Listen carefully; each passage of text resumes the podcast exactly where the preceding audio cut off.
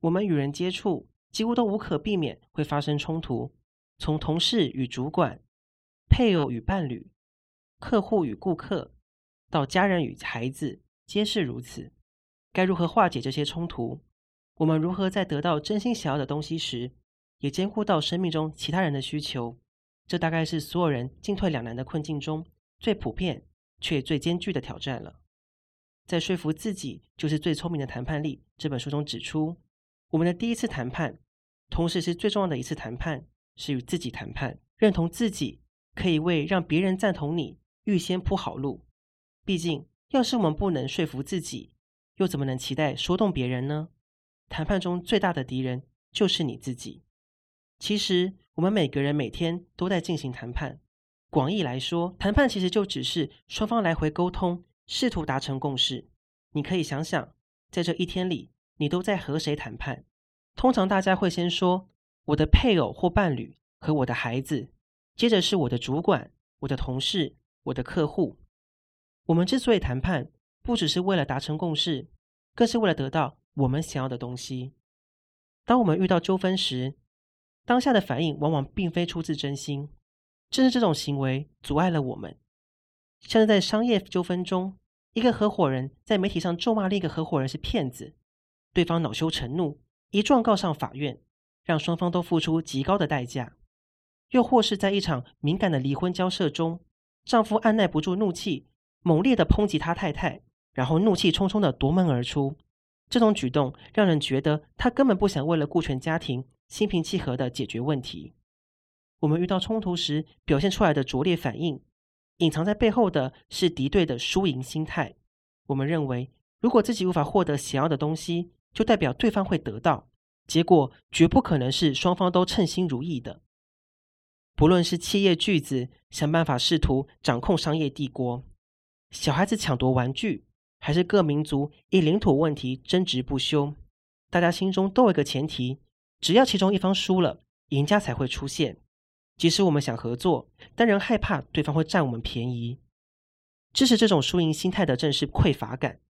我们害怕资源供不应求，于是必须多为自己设想，即使牺牲别人也在所不惜。这种非得争个不是你死就是我亡的思维，往往导致人人都成了输家。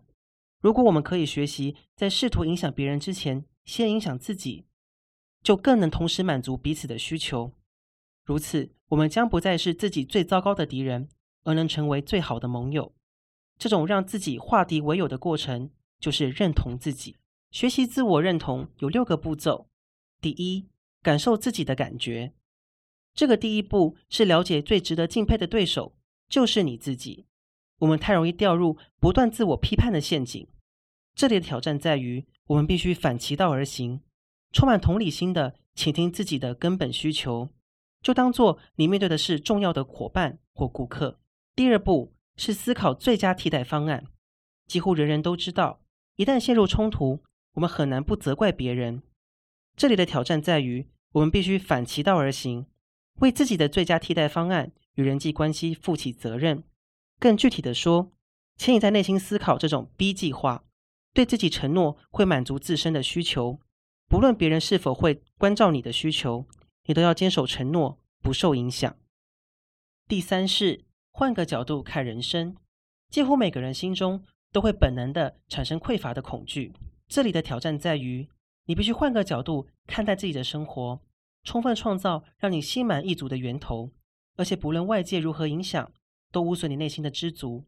关键在于，即使老天爷对你似乎不太友善，你要相信命运是跟你站在同一边的。第四步是活在当下。发生冲突时，不论怨恨过去或对未来感到焦虑。都很容易让我们迷失方向。这里的挑战在于，我们必须反其道而行，好好活在当下。只有在此时此刻，你才拥有力量，可以体验真正的满足感，并改善自身的处境。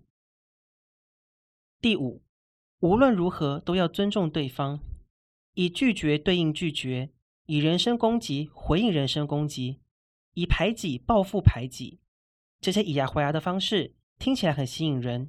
即使对方真的很难缠，我们必须尊重并接纳别人。第六步是聪明付出，收获更多。我们非常容易就落入争夺输赢的陷阱里，一心只想满足自己的需求，尤其是资源匮乏时更是如此。在六大步骤中，最后一个挑战就是要先付出，而非夺取，以三赢的策略改变游戏规则，借由站在自己的立场与构思最佳替代方案。你会对自我感到认同，借由重建你的人生观与活在当下，你会对人生感到认同；借由尊重对方与懂得付出与接受，你对他人感到认同。